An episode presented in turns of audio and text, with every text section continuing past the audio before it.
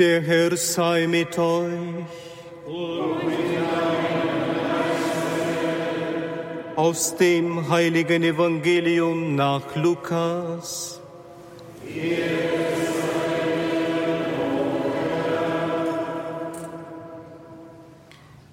In jener Zeit suchte der Herr 72 andere Jünger aus, und sandte sie zu zweit voraus in alle Städte und Ortschaften, in die er selbst gehen wollte.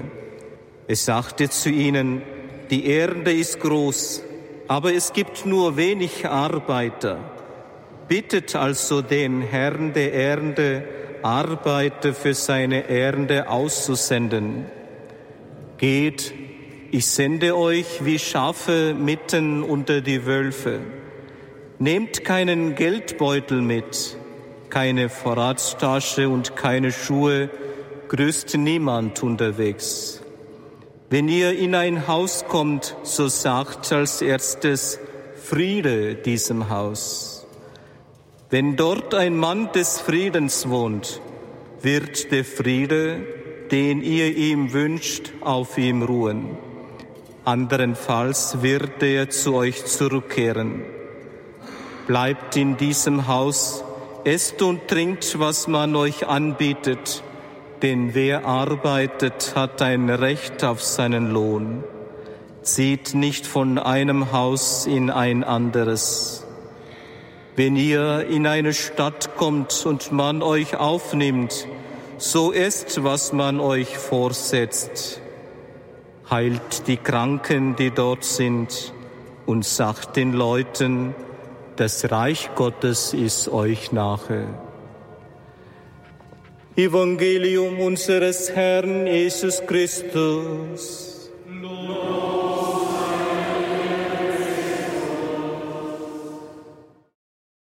Liebe Kinder, liebe Jugendliche und Erwachsene, Schwestern und Brüder im Herrn, hier in der Kreuzbergkirche in Schwandorf und an vielen Radiogeräten. Wenn ich in eine Pfarrei komme, so auch hier und eine heilige Messe feiere und Ministranten am Altar dienen, dann bekommen sie von mir am Schluss einen Rosenkranz geschenkt. Ich glaube, es hat sich schon herumgesprochen. Ich übergebe dann den Rosenkranz mit der Bitte, auch an den Bischof zu denken und ihn ins Gebet einzuschließen. Der Rosenkranz ist ein Regensburger Rosenkranz und die Ministranten, die heute den Leuchterdienst und den Weihrauchdienst und die anderen Dienste so andächtig und schön vollziehen hier bei der Messfeier, werden natürlich auch einen bekommen. Es ist noch ein Kärtchen dabei und da sage ich immer, das ist eine Gebrauchsanweisung. Aber diese Gebrauchsanweisung braucht ihr ja wahrscheinlich nicht, weil ihr sowieso wisst, wie man einen Rosenkranz gebraucht. Ich gehe davon aus, dass das auch bei den Schwandorfer Ministranten so ist. Meistens bekomme ich überwiegend Kopfnicken, überwiegend Zustimmung. Ja, wir wissen, wie man einen Rosenkranz gebraucht, dass man den nicht in erster Linie dazu braucht, um ihn im Auto über den Rückspiegel zu hängen, wie man das hin und wieder sieht. Das kann auch ein frommer Gedanke sein, dass die Gottesmutter uns beschützt, wenn wir mit dem Auto fahren. Manche hängen ihn auch um den Hals. Auch so kann man den Rosenkranz verwenden. Aber die eigentliche Verwendung ist, ihn durch die Finger gleiten zu lassen und die Gesetze des Rosenkranzes, wie man das sagt, zu beten, sozusagen an der Hand der Gottesmutter auf Jesus zu schauen und die einzelnen Szenen aus dem Leben, aus dem Wirken, aus dem Sterben, der Auferstehung unseres Herrn Jesus Christus zu betrachten, uns hineinzubeten, hineinzumeditieren und zum Schluss auch noch die Verherrlichung der Gottesmutter in der Aufnahme in den Himmel und in der Krönung zu schauen. Wir haben vorhin die Geheimnisse des sogenannten freudenreichen Rosenkranzes gebetet.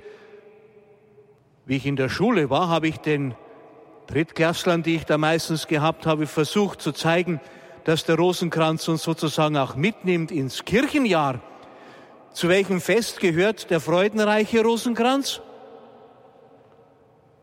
Wir sind jetzt nicht in der Schule, ich weiß schon, aber vielleicht weiß es trotzdem jemand. Der freudenreiche Rosenkranz, der gehört zu Weihnachten. Der schmerzhafte Rosenkranz, zu welchem Tag im Kirchenjahr gehört der? Hm? Na, der schmerzhaft, ja, Ostern stimmt schon, aber da ist noch, der schmerzhafte gehört an einen ganz bestimmten Tag. Ja, natürlich. Also, für alle, der schmerzhafte Rosenkranz ist der Karfreitagsrosenkranz. Und jetzt sind Sie dran mit dem glorreichen Rosenkranz. Das ist der österliche Rosenkranz, der sogar die österliche Vollendung der Gottesmutter in der Aufnahme Marias in den Himmel schaut. Weiß jemand von euch, dass es mittlerweile, also unter den offiziellen Rosenkranzgeheimnissen, auch ein, eine vierte Gruppe von Geheimnissen gibt? Ja, ich höre schon. Also, die Schwandorfer sind gute Rosenkranzbeterinnen, Rosenkranzbeter. Die lichtreichen Geheimnisse, die bringen in die Betrachtung hinein die Geheimnisse des Lebens, des Wirkens unseres Herrn Jesus Christus. Jesus, der von Johannes getauft worden ist. Jesus, der bei der Hochzeit zu Kana seine Herrlichkeit geoffenbart hat. Das dritte, Jesus, der uns das Reich Gottes verkündet hat. Das vierte, jawohl, Jesus, der auf dem Berge verklärt worden ist, die Verklärung Jesu auf dem Berg Tabor. Und das fünfte Geheimnis, das dann schon auf Ostern überleitet, Jesus, der uns die Eucharistie geschenkt hat. Und so kann jeder und jede von euch aus der Betrachtung der Bibel und aus dem eigenen, aus der eigenen Beziehung zu Jesus selber auch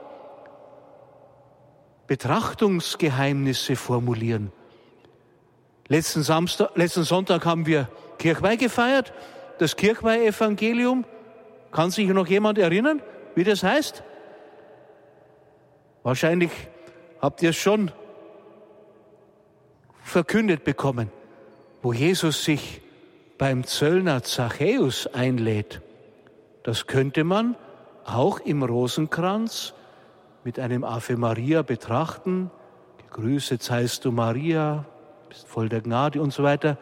Und gebenedeit ist die Frucht deines Leibes, Jesus, der beim Zöllner Zachäus zu Gast war. Und wenn man das ein paar Mal betet und die innere Ruhe findet, dann werden die Bilder aus dem Neuen Testament lebendig und wir sind mittendrin. Liebe Kinder, liebe Erwachsene, Schwestern und Brüder, das Rosenkranzgebet ist ein einfaches Gebet und zugleich auch ein schwieriges Gebet, weil man zur Ruhe finden muss.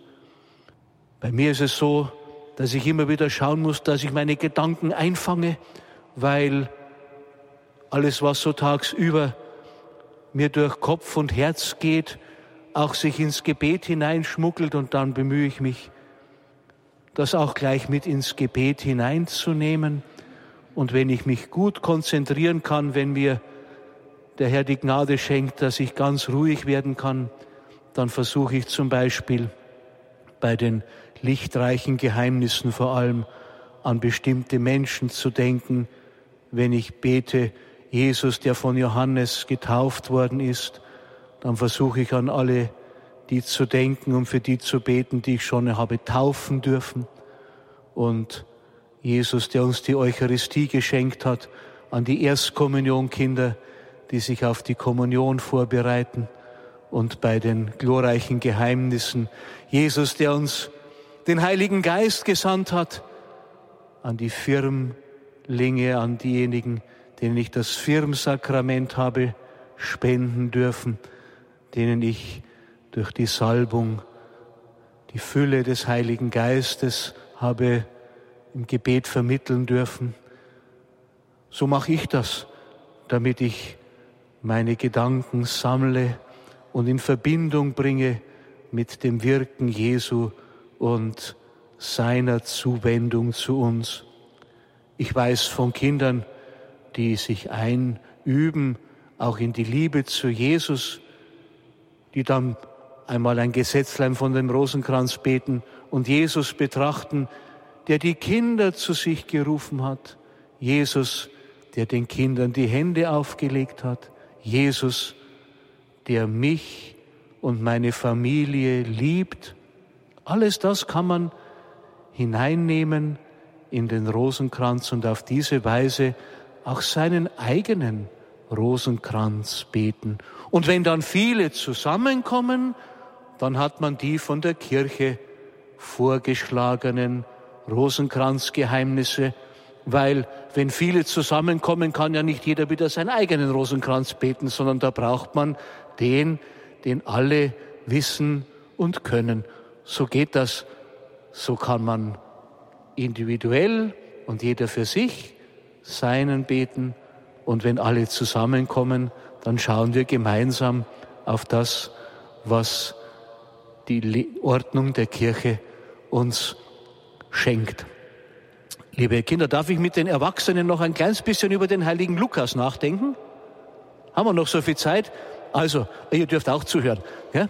Also, der heilige Lukas, den wir heute im Kirchenkalender stehen haben, vielleicht ist auch ein Lukas unter euch, hat, einmal, hat jemand Namenstag? Scheint nicht so zu sein. Ansonsten hätte ich ihm zum Namenstag gratuliert. Aber der heilige Lukas ist der dritte der vier Evangelisten und seine Besonderheit ist, wir haben es vorhin schon gehört, dass er eine wunderbare Sprache hat, eine bilderreiche Sprache, dass er gleichsam das Leben der Gottesmutter in Bildern malt, so dass man die Kindheit Jesu aber auch andere Szenen richtig malerisch vor Augen hat. Und darüber hinaus war er ein besonders gebildeter Mensch, der vermutlich sogar Arzt war. Und als Arzt hat er eine ganz besondere Liebe und auch Sensibilität für das Zerbrechliche, für das Angefochtene, für das kranke und schwache Leben. Und so verdanken wir dem Evangelisten Lukas in ganz besonderer Weise die Worte Jesu, die ihn als einen barmherzigen, als einen dem schwachen und angefochtenen Leben zugewandten zeigen. Nur beim Evangelisten Lukas haben wir beispielsweise das wunderbare Gleichnis vom barmherzigen Samariter, auch die Geschichte vom Zöllner Zachäus haben wir nur beim Lukas-Evangelisten und dann die wunderbaren Gleichnisse von der Freude über das Wiederfinden des Verlorenen. Das Gleichnis vom verlorenen Sohn, von der verlorenen Drachme, vom verlorenen Schaf und vom wiedergefundenen, von der wiedergefundenen Drachme und vom heimkehrenden Sohn. Alles das verdanken wir dem Lukas-Evangelisten. Und der Lukas-Evangelist ist auch einer, der dem Beten in ganz besonderer Weise zugetan ist. Nicht nur, dass wir die Worte, die wir beim Ave Maria beten, aus dem Lukasevangelium empfangen. Der Lukasevangelist hat uns auch noch drei besondere Gebete geschenkt, drei neutestamentliche Psalmen. Das Gebet des Zacharias, des Vaters Johannes des Täufers, der anfangs gar nicht glauben wollte, dass er noch einen Sohn bekommt und dafür mit Stummheit geschlagen war.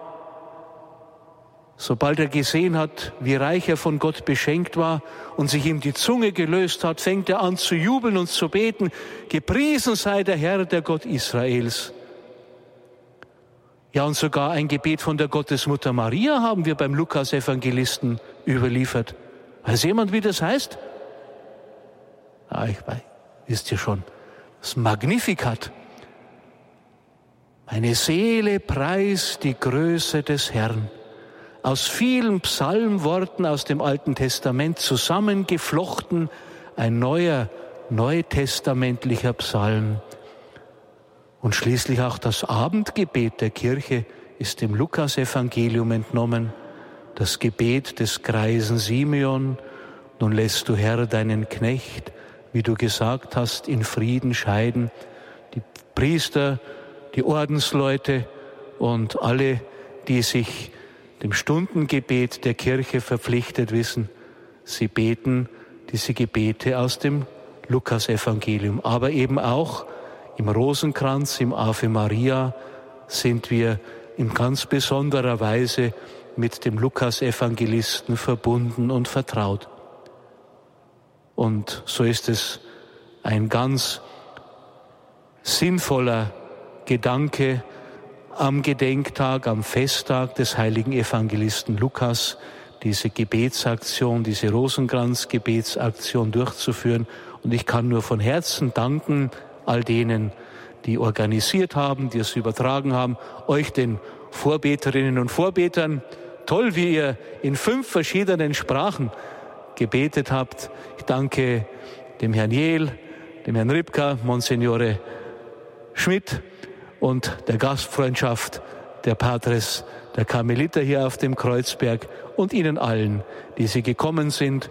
Und ich kann die Bitte, die ich den Ministranten mit auf den Weg gebe, immer wieder auch den Bischof mit ins Gebet einzuschließen, nur an Sie alle auch weitergeben. Denken Sie hin und wieder auch an den Bischof und schließen Sie ihn auch ins Gebet ein, wenn seine Gedanken wieder nur schwer einzusammeln sind, wenn er versucht, den Rosenkranz zu beten. Wir wollen die Gottesmutter und den heiligen Evangelisten Lukas bitten, er möge für uns im Himmel um Fürsprache eintreten. Heilige Gottesmutter Maria und heiliger Lukas, bittet für uns. Amen.